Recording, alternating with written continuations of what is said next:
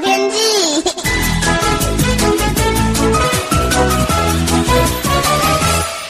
各位听众朋友好，我是彭启明。这周显著的回暖哦，天气更稳定，西半部要注意一下空气品质哦。那预计周六深夜到周日的清晨，另外一波锋面尾巴掠过，加上东北风报道，北部、东部转多云偶阵雨哦，也明显的降温。预计到下周一二啦。那近期呢，在月底的趋势到月底的趋势来看的话，还看不到有明显降雨的讯号，这个对缺水的西半部还是蛮大的压力哈。呃，务必要节约用水。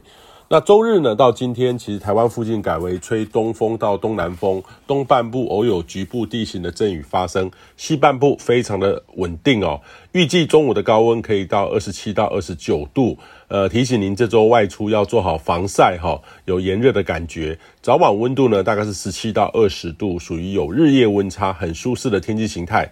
不过，这样的稳定的天气就要注意空气品质了。预计西半部的大气条件稳定，扩散不易，光是本地的大气污染呢，就南北飘来飘去。提醒您要注意空气污染哈。呃，要外出的时候呢，务必查一下所在地的即时的空气品质。如如果遇到这种不健康的等级呢，要减少户外活动的时间哈，还有呃减少一些运动。那也建议你呢，生活上、交通上、工业上的污染都是贡献者，能够一起降低不必要的污染很重要。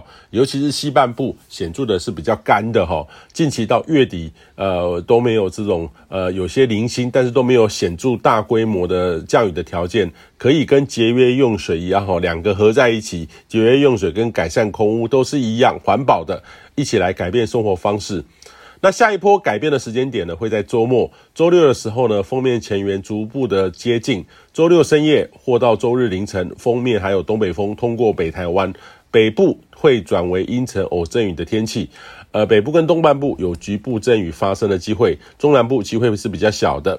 那这波呢，也会伴随着比较凉的空气，显著的降温，跟这几天温暖舒适的天气相比，周日到下周一会有显著落差的感觉哈，有点较凉。北部东半部的朋友要稍微留意一下。那面临长久不下雨的旱象呢，节约用水，如果只是口号的话，没有大家一起做，恐怕无助于疏解旱象。也建议你呢，可以从生活上如何每天减少公升量哦来计算。台湾目前呢，因为水价这个便宜哦，呃，这个诱因呢是非常的低的。但是建议你呢，可以自己定定目标，从每天省下几十公升的水来做。这样一天呢，四口之家可以省下百公升，一个月来下来的话，可以到达三吨的水。其实大家一起来做的话，这个就很可观。以上气象由天气风险彭启明提供。